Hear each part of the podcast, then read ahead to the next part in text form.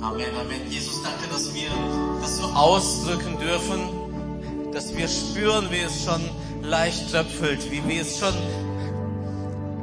wie im Himmel sich Wolken bilden, zusammenkommen und wie, wie, wie wir sehen dürfen, dass jetzt Regen kommen wird. Herr, und wir spüren schon, dass die Atmosphäre da ist. Wir spüren, dass das Wetter herannaht, aber wir erwarten deinen Regen, dass du ihn ausgießt, deinen Geist, deinen Segen, dass du uns heute berührst. Danke, dass du schon bereit machst, dass du schon da bist. Aber wir beten, Herr, dass wir an diesem Punkt die Türen ganz weit öffnen und das hören, was du zu sagen hast. Dein Wirken in unser Leben hereinlassen, Herr. Dass das kein Gottesdienst zum Hören ist, sondern zum aufgefüllt werden und zum Leben, zum Handeln, Herr. Ich bete, dass dieser Sonntag ein signifikanter ist im Leben von unseren Menschen, von den Gästen, von den Besuchern, von jedem, der heute da ist. Herr, und wir sind voller Erwartung. Danke, dass du da bist und danke für all das, was jetzt noch kommen wird. In Jesu Namen. Amen, Amen, Amen, Amen. Vielen, vielen Dank euch. Vielen Dank, liebe Band, für das Begleiten auf dem Weg in Gottes Gegenwart. Ihr könnt gerne Platz nehmen, denn ich habe jetzt ein seltenes Privileg. Es ist mir so eine Freude, das tun zu dürfen, denn ich darf heute unseren Gastsprecher vorstellen. Ja, Tobi, der Gottesdienstleiter, hat schon ein bisschen was erahnen lassen, aber ich sage euch, was jetzt kommt. Es ist für mich so, als würde der Bundeskanzler nach Hannover kommen. Ja, es kommt, ja, mindestens, mindestens. Ja. Es kommt der Präsident unseres Bundes zu uns in die Elim Hannover und das ist ein Riesenvorrecht für uns.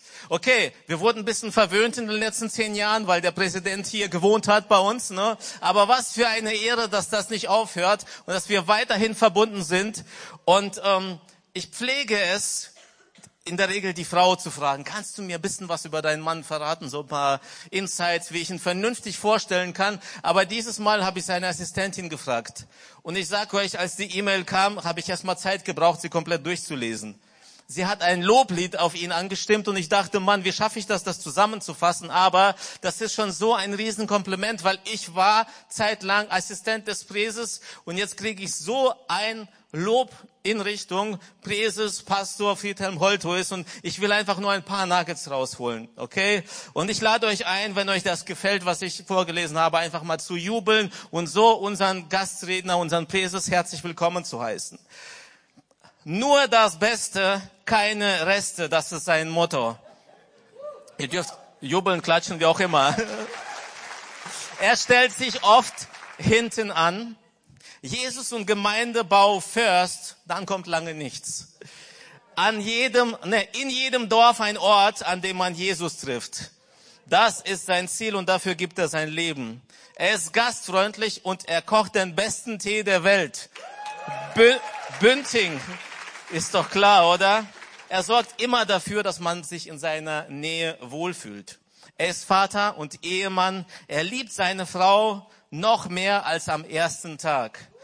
Und über, über seine Elke lässt er nichts kommen, das ist seine Elke. Und er ist sehr stolz darauf, wie sie ihren Glauben lebt. Und nach Jesus ist sie die absolute Nummer eins. Er liebt es auch, den erweiterten Kreis seiner Familie zu Jesus zu bringen. Der Clan Holthuis und jeder, der irgendwie dazugehört, soll den Himmel bevölkern, pflegt er zu sagen. Und wenn wieder mal jemand zu Jesus gefunden hat aus dieser Familie, dann feiert er das gerne ausgiebig und intensiv.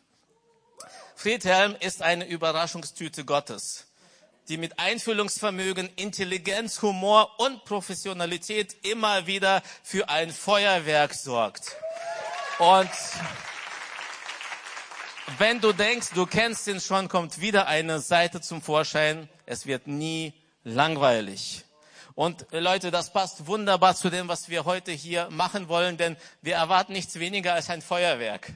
Und, und ich sage euch was, ich sage euch was, es gibt kaum eine Predigt von Pastor Friedhelm, in der ich nicht lache, bis mir die Tränen kommen, aber auch nicht weine und meine Tränen trocknen muss. Und ich lade dich ein, mit mir gemeinsam uns dafür zu öffnen, was Gott durch unser Oberhaupt, durch unseren Präses, durch unseren Leiter uns zu sagen hat und wir erwarten Großartiges. Lasst uns jetzt mit unserem besten herzlichen Applaus Pastor Friedhelm Holtus auf der Bühne willkommen heißen. Friedhelm, herzlich willkommen.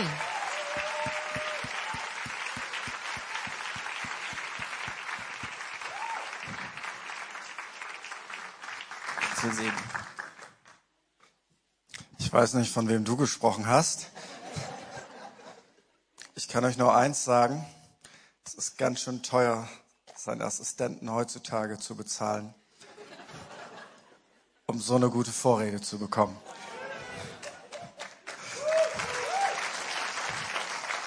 Anyway, das, wir glauben an den Zehnten, zehn Prozent davon stimmt. Man gibt ja nie alles, gell? Oder hast du, schmeißt du nachher alles in die Kollekte rein? Ähm, 10% stimmt. Anyway, ähm, ich freue mich heute bei euch zu sein. Danke, Pastor Albert, für die Einladung, für das Vertrauen. Und liebe das, die Hütte ist voll, es gibt Schlimmeres. Äh, voll gut. Und nebenbei bin ich Seniorpastor der, der Credo-Kirche, die in diesem Jahr ihren sechsten Standort startet in Hagen. Das ist eine Stadt, da will man nicht wohnen, aber da muss man Gemeinde bauen. Ähm, so. Einer, einer davon ist in Finnland. Das hatten wir gar nicht auf dem Schirm, aber wir haben ein Ehepaar trainiert bei einer unserer Standortgründungen und die hatten auf dem Herzen, in Finnland eine Kirche zu bauen. Und da haben wir gesagt, ja, dann, dann gehen wir mit. Und das ist, glaube ich, auch etwas, was so im 21. Jahrhundert passiert. Weißt du, so, man darf nur Kirche um die Ecke bauen, war gestern. Man kann jetzt Kirche um die Ecke bauen, man kann Kirche in anderen Ländern bauen, man kann Kirche überall bauen, weil wir haben die einfachste und beste Zeit, Kirche zu bauen. Wir können Leute begleiten über Zoom, über WhatsApp, wir können äh, easy irgendwo hinfliegen. Ich möchte euch ermutigen, Reich Gottes überall zu bauen. Und eine verrückte Sache haben wir gemacht. Wir haben in Wuppertal, Wuppertal ist kleiner als, als Hannover.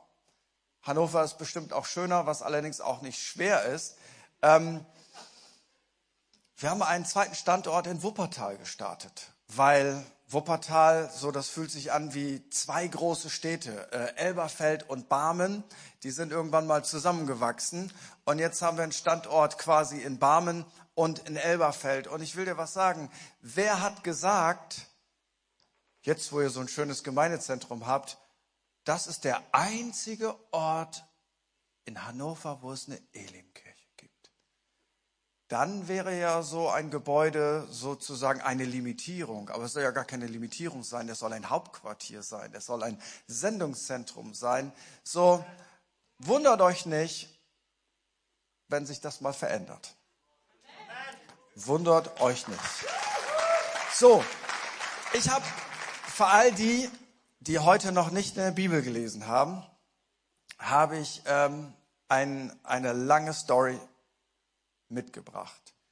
Das wird jetzt ganz schwer für alle Leute unter 60, weil die sind es kaum noch gewöhnt zuzuhören. Sie wollen zu sehen. Äh, Adrenalin muss kochen. Und ich nehme euch jetzt einfach mit und ich erzähle euch eine Geschichte und dann geht's los. Okay? Johannes 11 und ich lese ab Vers 1. Als nun Jesus hinkam, fand er ihn schon vier Tage im Grab liegend. Bethanien aber war nahe bei Jerusalem, ungefähr 15 Stadien weit entfernt. Und viele von den Juden waren zu denen um Martha und Maria hinzugekommen, um sie wegen ihres Bruders zu trösten. Als Martha nun hörte, dass Jesus komme, lief sie ihm entgegen. Maria aber blieb im Haus sitzen. Da sprach Martha zu Jesus, Herr, wenn du hier gewesen wärst, mein Bruder wäre nicht gestorben. Doch auch jetzt weiß ich, was immer du von Gott erbitten wirst, das wird Gott dir geben. Jesus spricht zu ihr, dein Bruder wird auferstehen. Martha spricht zu ihm, ich weiß, dass er auferstehen wird in der Auferstehung am letzten Tag. Jesus spricht zu ihr, ich bin die Auferstehung und das Leben. Wer an mich glaubt, wird leben, auch wenn er stirbt. Und jeder, der lebt und an mich glaubt, wird in Ewigkeit nicht sterben. Glaubst du das? Sie spricht zu ihm, ja Herr, ich glaube, dass du der Christus bist, der Sohn Gottes, der in die Welt kommen soll. Und als sie das gesagt hatte, ging sie fort und rief heimlich ihre Schwester Maria und sprach, der Meister ist da und ruft dich. By the way, das ist die einzige Lüge in der Bibel, die nicht korrigiert wird. Weil der Meister hat sie gar nicht gerufen. Sie hat einfach gesagt, der Meister ruft dich. Und deswegen ging sie los. Aber anyway, das interessiert keinen, ich wollte es nur gesagt haben. Als diese es hörte, Weil sie dachte, der Meister ruft sie, was aber gar nicht stimmte, stand sie schnell auf und begab sich zu ihm. Jesus aber war noch nicht in das Dorf gekommen, sondern befand sich an dem Ort, wo Martha ihm begegnet war. Als nun die Juden, die bei ihrem Haus waren und sie trösteten, sahen, dass Maria nicht so schnell, so schnell aufstand und hinausging, folgten sie ihr nach und sprachen, sie geht zum Grab, um dort zu weinen. Als aber Maria dorthin kam, wo Jesus war und ihn sah, fiel sie zu seinen Füßen nieder und sprach zu ihm, Herr, wenn du hier gewesen wärst, mein Bruder wäre nicht gestorben. Als nun Jesus sah, wie sie weinte und wie die Juden, die mit ihr gekommen waren, weinten, seufzte er im Geist und wurde bewegt und sprach, wo habt ihr ihn hingelegt? Sie sprachen zu ihm, Herr, komm und sieh. Jesus weinte. Da sagten die Juden, seht, wie hatte er ihn so lieb. Etliche von ihnen aber sprachen, Konnte der, welcher dem Blinden die Augen geöffnet hat, nicht dafür sorgen, dass auch dieser nicht gestorben wäre? Jesus nun, indem er wieder bei sich selbst seufzte, kam zum Grab. Es war aber eine Höhle und ein Stein lag darauf. Jesus spricht, hebt den Stein weg.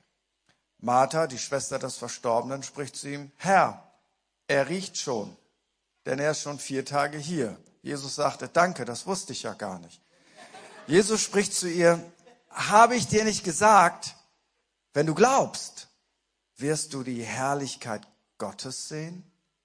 Da hoben sie den Stein weg, wo der Verstorbene lag. Jesus aber hob die Augen empor und sprach, Vater, ich danke dir, dass du mich erhört hast. Ich aber weiß, dass du mich alle Zeit erhörst, doch um der umstehenden Menge willen habe ich es gesagt, damit sie glauben, dass du mich gesandt hast. Und als er dies gesagt hatte, rief er mit lauter Stimme, Lazarus, komm heraus. Und der Verstorbene kam heraus, an Händen und Füßen mit Grabtüchern umwickelt und sein Angesicht mit einem Schweißtuch umhüllt. Jesus spricht zu ihnen, bindet ihn los und lasst ihn gehen. Viele nun von den Juden, die zu Maria gekommen waren und sahen, was Jesus getan hatte, glaubten an ihn. Etliche aber von ihnen gingen zu den Pharisäern und sagten ihnen, was Jesus getan hat. Also Applaus für euch, ihr habt das geschafft. Ich möchte in dieser Predigt über das Leben vor dem Tod sprechen und ich möchte über das Leben nach dem Tod sprechen. Und die ganze Überschrift lautet, wir sind Hoffnungsbringer. Wir sind Hoffnungsbringer, weil Jesus ist der große Hoffnungsbringer. Er ist der Hoffnungsbringer in einer verlorenen Welt, in einer Welt ohne Hoffnung. Jetzt wirst du sagen, ja, aber es gibt hier Hoffnung, es gibt da Hoffnung. Aber schau mal, hast du eine Hoffnung, dass du aus dieser Welt lebend rauskommst? Ich nicht. Also eins ist ganz sicher, ich werde diese Welt nicht lebend verlassen. Gut, vielleicht gibt's mal irgendwann äh, ein Raumschiff, das was baut, wo ich vielleicht doch hier irgendwie wegkomme. Aber definitiv, das ist hoffnungslos. Niemand kommt hier lebend raus. Und mein Verdrängungsmechanismus sagt, ich will auch gar nicht darüber nachdenken, weil es ist bestimmt viel später. Und ich würde sagen, Amen, so soll es sein. So spät wie nur irgendwie möglich will ich hier raus. Geht's dir auch so? Das ist normal, weil wir lieben das Leben. Wir, wir lieben das Leben. Aber manch einer hat in diesem Leben, Entschuldigung,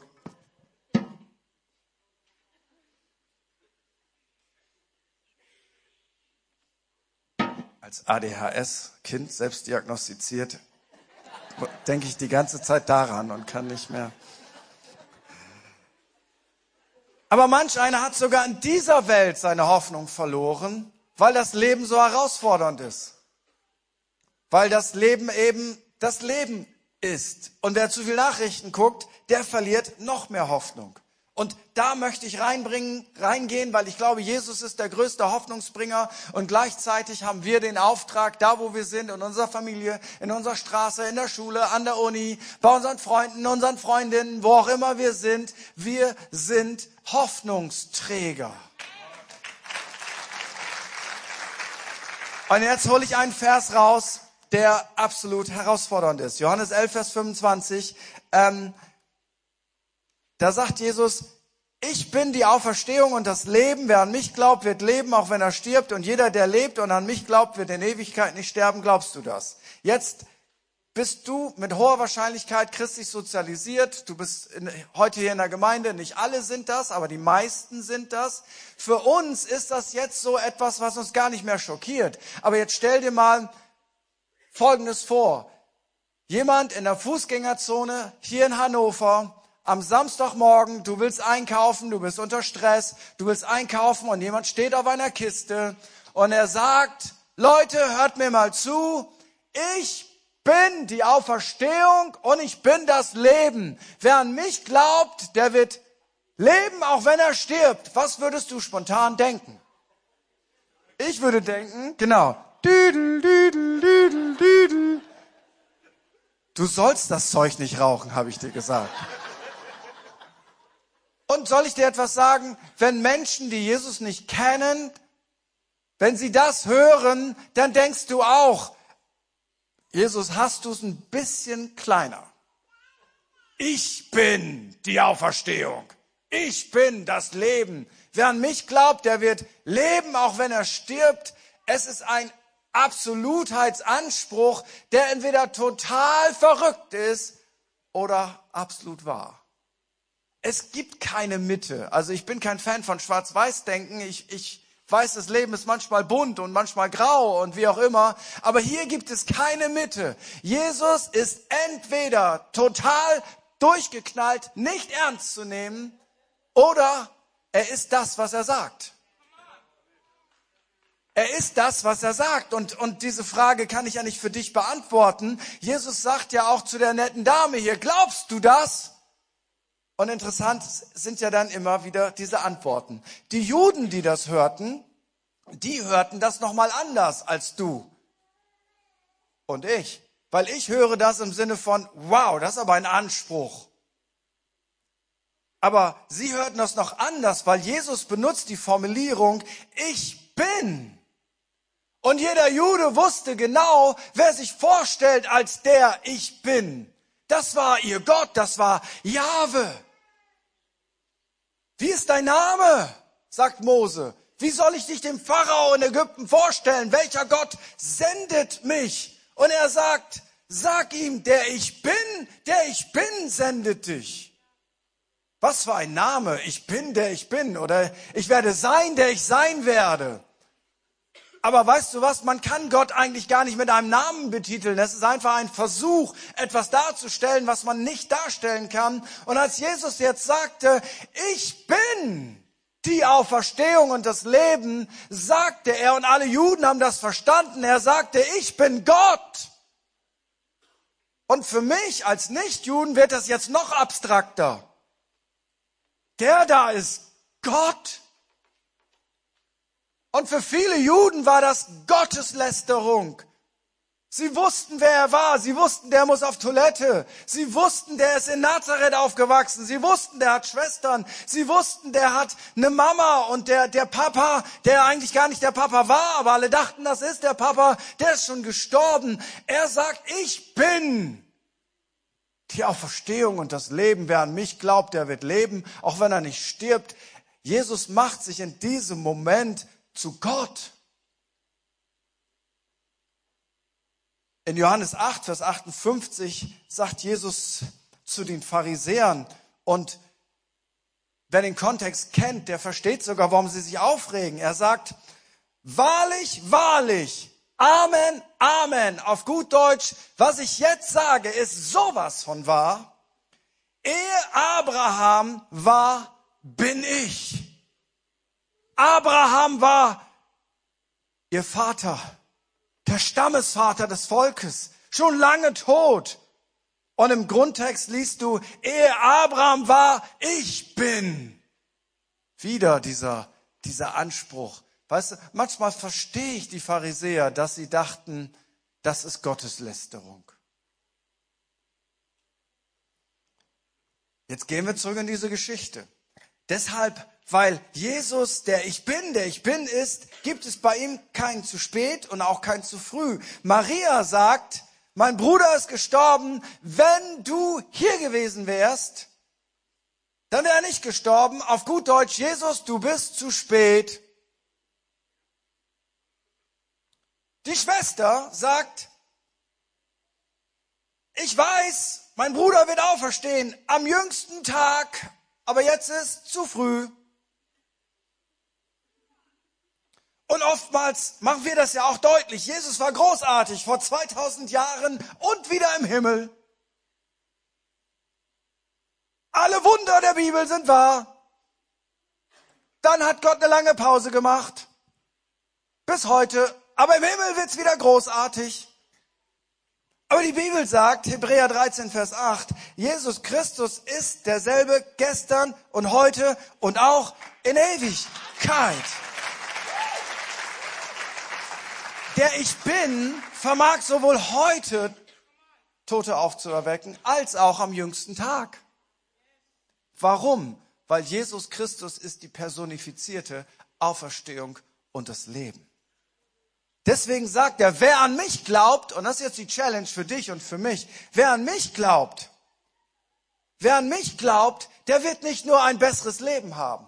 Wer an mich glaubt, wird nicht nur, und ich will das überhaupt nicht runter runterdrosseln, wird nicht nur Vergebung der Sünden haben, obwohl die Vergebung der Sünden der entscheidende Schlüssel ist, um überhaupt ins Reich Gottes hineinzukommen. Ohne Umkehr kein Reich Gottes. Aber es ist noch mehr wie, dir ist vergeben. Es ist noch mehr wie Heilung. Es ist noch mehr wie Wiederherstellung von Beziehungen. Es ist noch mehr wie Frieden. Er ist die Auferstehung. Das Ziel des Evangeliums ist nicht nur, dass unsere Sünden vergeben werden, obwohl das ist die Tür, das ist der Schlüssel. Ohne Sündenvergebung kannst du nicht zu Gott kommen. Aber das Ziel des Evangeliums ist nicht Vergebung. Das Ziel des Evangeliums ist, dass wir für immer bei dem Auferstandenen sein werden, weil er den Tod besiegt hat. Weil es keine ewige Trennung von Gott mehr gibt. Wer an mich glaubt, der wird leben trotz seines physischen Todes. Er wird nicht sterben. Was Jesus ist, hat direkte Auswirkungen auf das, was die Gläubigen sind. Deswegen sagt Jesus hier, habe ich dir nicht gesagt. Also offensichtlich hat er schon mal gesagt. Merke, Wiederholung ist die Mutter aller Lernerfolge. Das wussten schon unsere Mütter. Wenn du selber Kinder hast, dann weißt du, sag dem Kind einmal Zähne putzen. Das reicht nicht für den Rest des Lebens. Es lebt davon, dass du so lange nervst, bis das Kind ins Bad geht und du bist gar nicht mehr da und es hört virtuell deine Stimme. Hast du die Zähne geputzt? Ja. Meine Frau hasst offene Türen. Wirkt, sie hasst das, weil sie hasst Kälte. Deutscher Winter ist, ey, wir sind Missionare. Und wenn ich die Tür auflasse, weißt du, was ich dann höre? Tür zu! Sie ist gar nicht da. Aber ich höre sie. So, Jesus sagt, habe ich dir nicht gesagt, habe ich dir nicht gesagt, wenn du glaubst, wirst du die Herrlichkeit Gottes sehen. Und jetzt bringt er das Ganze wieder zurück auf ihr Leben. Wenn du glaubst, wirst du die Herrlichkeit Gottes sehen. Wenn du mir vertraust, wirst du die Herrlichkeit Gottes sehen. Stell dir einmal vor, Jesus würde das nicht nur Maria sagen, sondern Jesus sagt es dir. Wenn du mir vertraust, wirst du die Herrlichkeit Gottes sehen.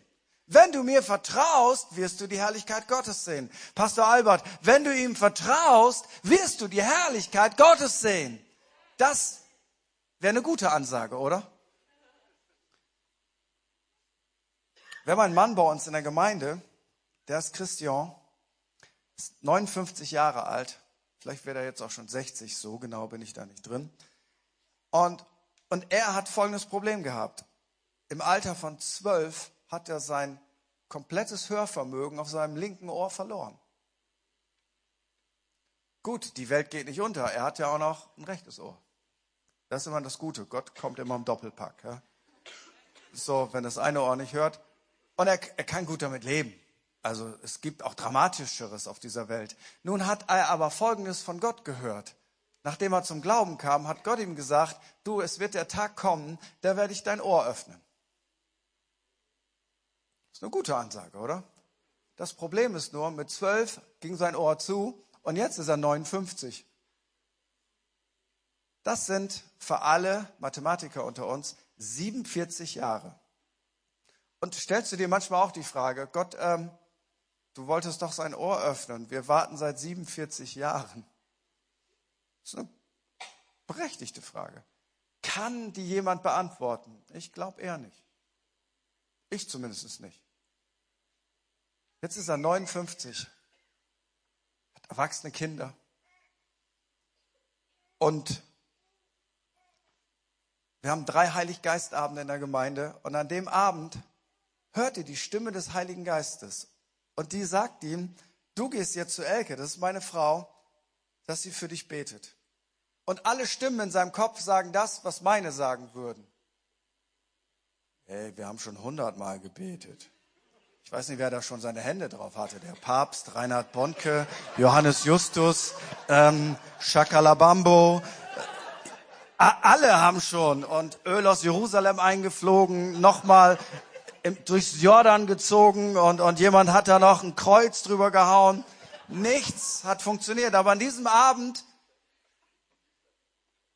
geh dahin. Und meine Frau merkt, ich meine, wir beten auch lieber für Leute, die, die Bauchschmerzen haben. Ähm, meine Frau merkt, dass in ihr etwas aufsteht und sagt, heute ist der Tag. Das ist die Gabe des Glaubens nach 1. Korinther 12. Kannst du nicht am Knopf drücken, das macht der Heilige Geist. Und an dem Abend geht sein Ohr auf. Nach 47 Jahren. Wenn du glaubst, wirst du die Herrlichkeit Gottes sehen. Jesus kann immer noch verrückte Sachen tun. Ich denke an eine Frau aus unserer Kirche, die heißt Ariane. Und als sie neun Jahre alt war, hat Gott zu ihr gesprochen und hat gesagt, Ariane, ich möchte, dass du dich einmal um Kinder kümmerst, die keine Eltern haben. Das ist so typisch Gott. Weil Gott ist wirklich gut.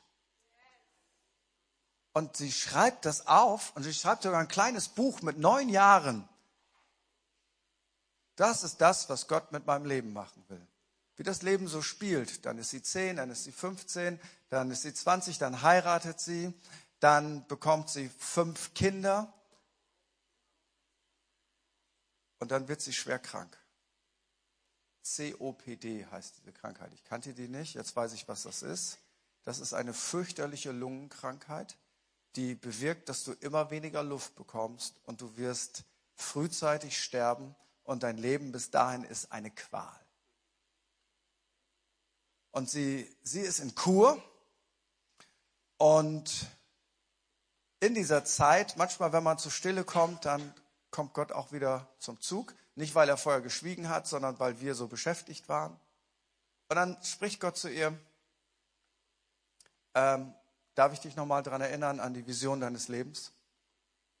Du wolltest dich um Kinder kümmern? Und sie sagt, Gott, willst du mich veräppeln oder was?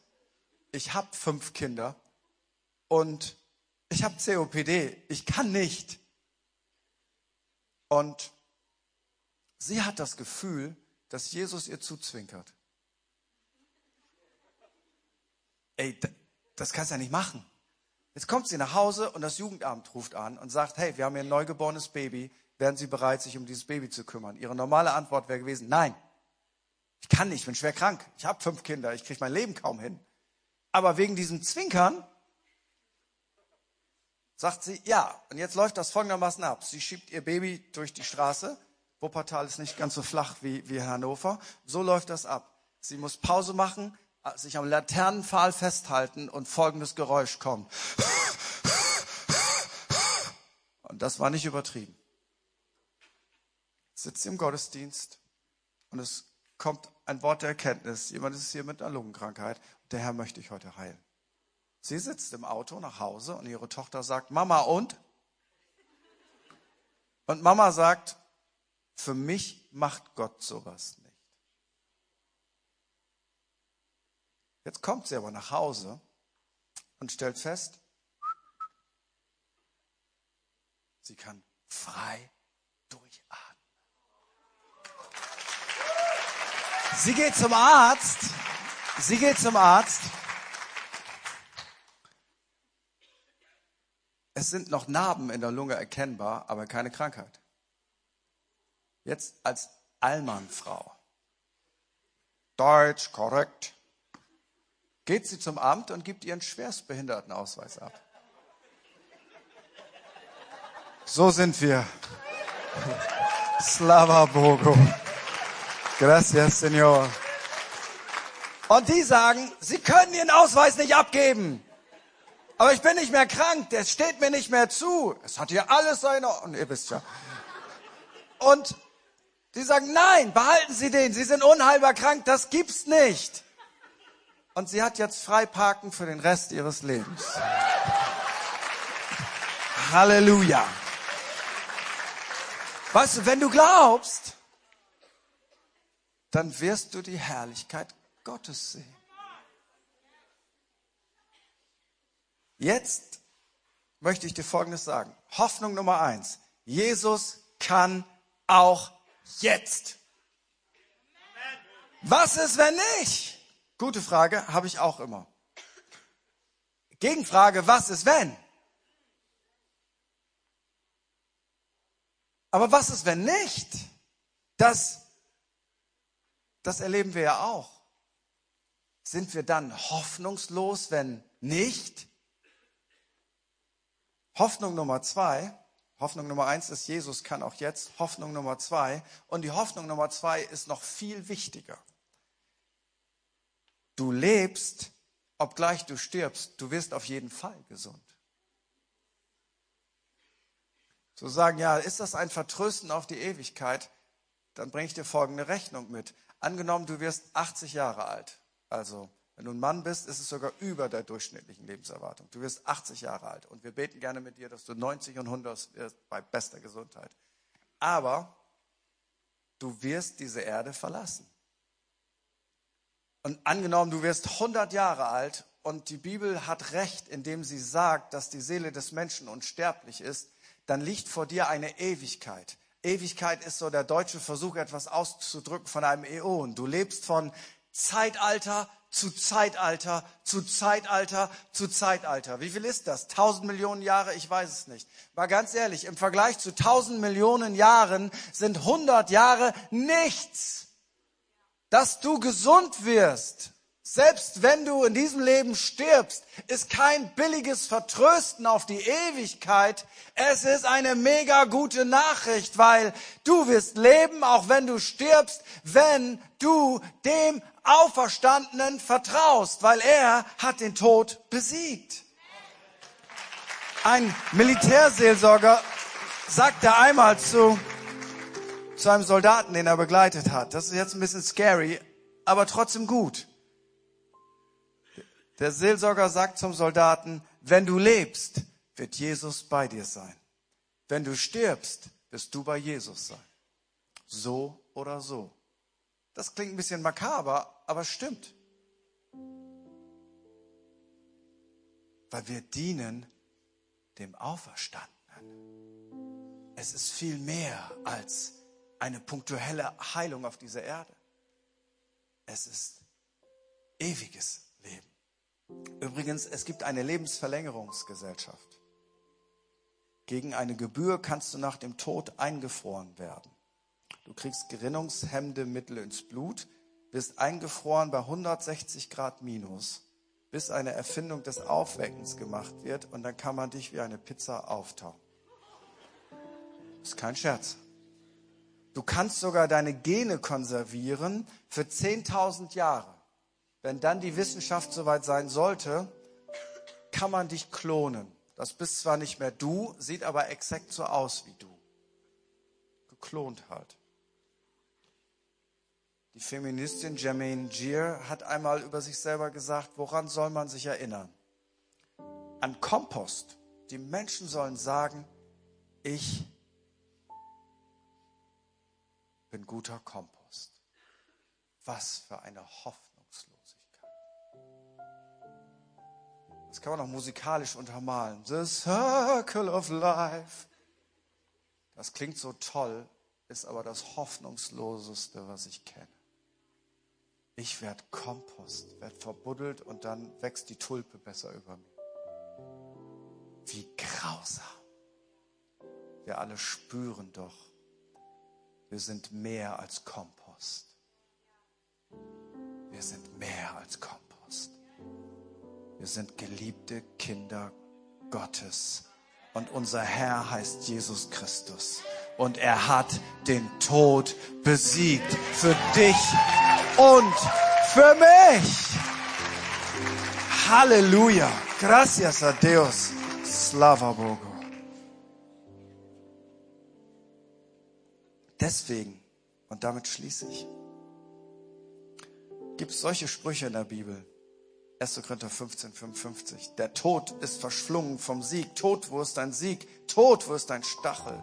Psalm 116, Vers 15. Kostbar ist in den Augen des Herrn der Tod seiner Frommen. Und Offenbarung 14, Vers 13. Und ich hörte eine Stimme aus dem Himmel sagen, schreibe, glückselig die Toten, die von jetzt an im Herrn sterben. Weißt du, Jesus hat eine Hoffnung für dich und Jesus möchte, dass du ein Hoffnungsträger, eine Hoffnungsträgerin wirst. Verbreite Hoffnung. Jesus kann jetzt. Und was ist, wenn nicht? Wenn du Jesus kennst, dann gehört die Ewigkeit sowieso dir. Dann weinen wir vielleicht auf dieser Erde, aber glaub mir, Gott wird alle unsere Tränen abtrocknen und abwischen, weil es ist so viel mehr als das Leben auf dieser Erde. Wir haben uns so eingerichtet, weil wir in einem Land leben, wo es uns gut geht, was wir denken, das ist alles, was es gibt. Gibt es da noch ein Upgrade in der Karriere, im Haus, im Auto und wunderbar, Gott segne dich überfließend. Aber ich will dir etwas sagen. Das hier ist die Durchgangsstation. Leb bitte nicht so, als wenn das alles ist, was du aus diesem Leben rausholen musst. Du hast ewiges Leben wenn du zu Jesus gehörst.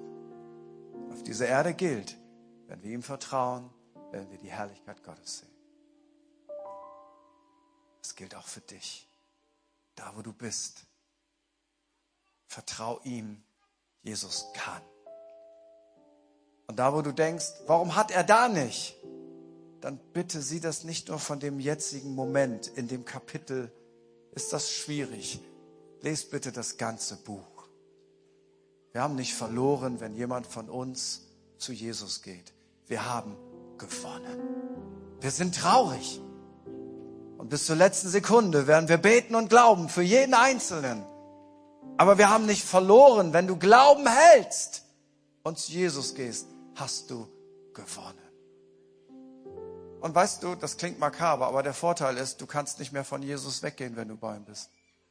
Solange, auf diese Erde, solange du auf dieser Erde bist, besteht die Möglichkeit, dass du irgendeinen Blödsinn machst, dass du von Jesus wegläufst, dass irgendeine Bitterkeit dein Herz ergreift, dass irgendeine blöde Sünde dich doch noch catcht, obwohl du das ja schon lange weißt, dass das dein Herz gar nicht erfüllt. Weißt du, wenn du bei Jesus bist, dann ist das Spiel abgepfiffen. Endgültig, du hast gewonnen. Lass uns zusammen aufstehen.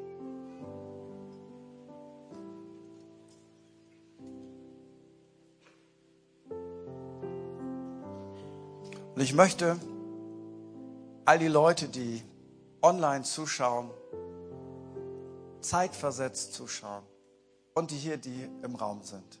Ich möchte dir eine Frage stellen. Und zwar die, die wichtigste Frage deines Lebens. Und wir werden nicht müde, diese Frage jeden Sonntag zu stellen, weil unser Meister, Jesus, was die Kirche von Jesus, hat sie uns mitgegeben. Und ich möchte dich fragen, gibt es jemanden hier, der noch nicht zu Jesus gehört? Und wenn du sagst, ich weiß nicht, was das bedeutet, gehöre ich zu Jesus oder gehöre ich nicht zu Jesus, weiß ich nicht, dann ist die Antwort tendenziell, du weißt es nicht.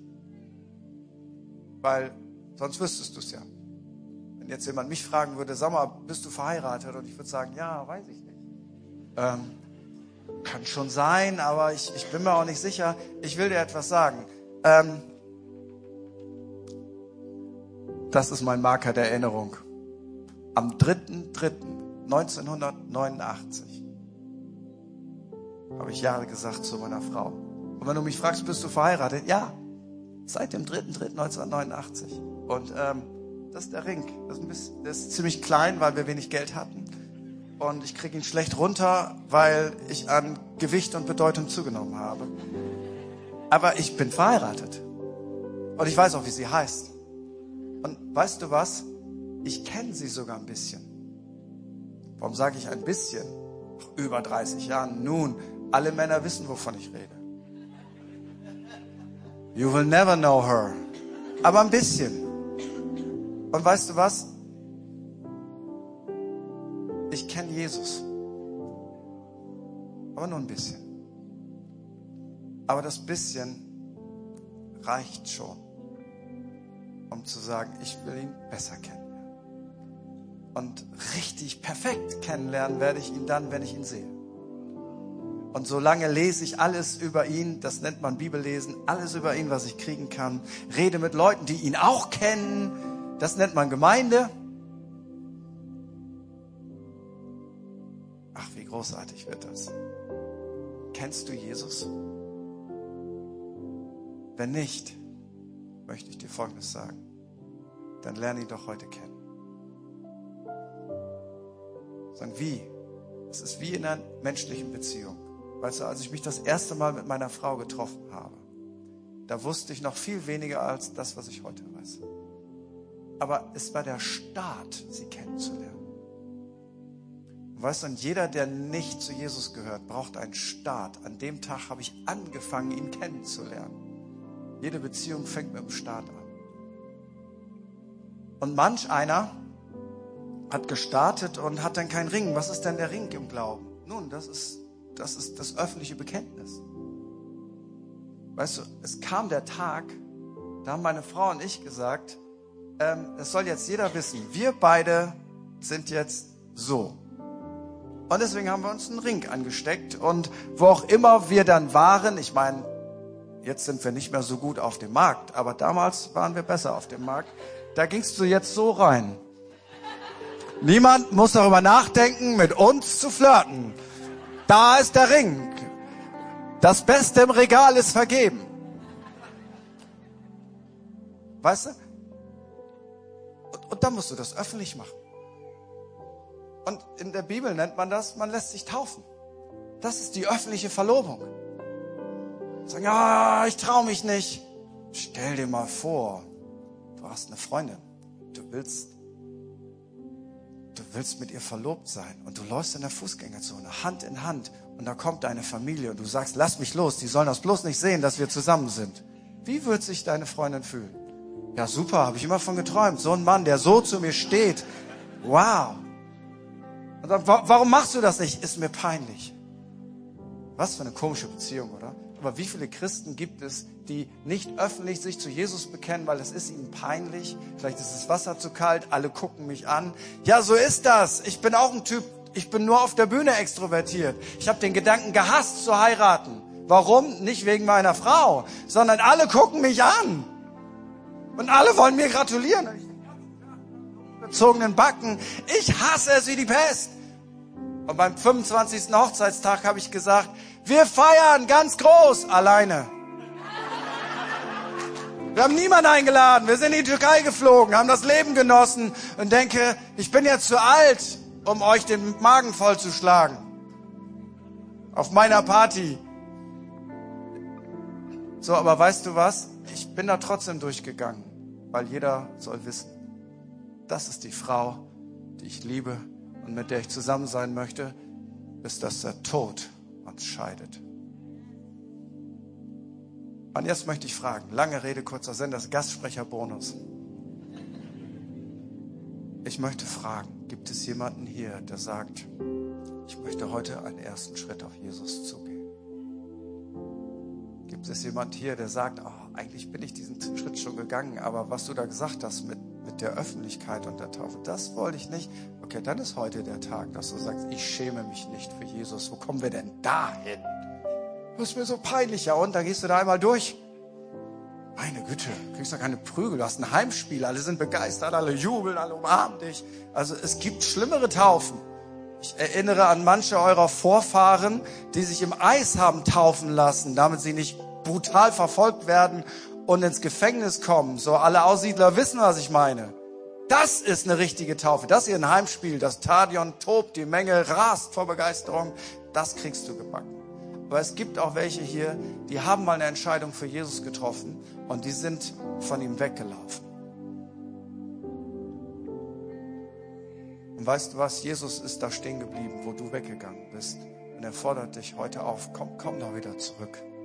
Erneuere doch wieder. Und ich lade uns ein, alle Augen zu schließen. Und ich möchte einfach fragen, gibt es jemanden hier, der heute den ersten Schritt auf Jesus zugehen will? Gibt es jemanden hier, der sagt, ich bin diesen Schritt schon gegangen, aber ich habe das noch nicht öffentlich bekannt, aber ich lege mich heute fest. Ich trete dem Feigling in mir in den Hintern. Ich lege mich heute fest. Ich werde das öffentlich bekennen. Und ist jemand hier, der ist schon mal mit Jesus unterwegs gewesen und dann hast du schlechte Entscheidungen getroffen, bist vielleicht enttäuscht worden, whatever, und bist zurückgegangen, dann komm doch heute zurück. Und wenn dich eines dieser drei Dinge betrifft, alle Augen sind geschlossen, dann lade ich dich ein, da wo du bist, gib mir einfach ein Signal und heb einmal ganz kurz deine Hand und sag, setz me und heute ist ein Tag, wo sich etwas verändern wird. Dankeschön, Dankeschön. Heb einfach da, wo du bist, deine Hand. Dankeschön, Dankeschön, Dankeschön. Come on, danke, danke, danke, danke. So viele Leute.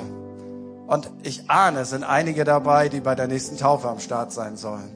So und können wir aus diesem, ich habe meine Hand gehoben, jetzt ein Gebet machen?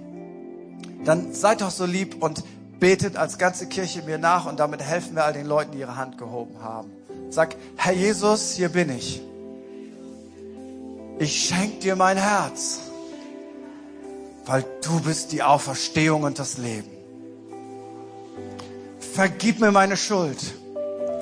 Vergib mir meine Feigheit ich gehöre jetzt zu dir und ich gehe heute meinen Schritt und du schenkst mir Kraft dazu.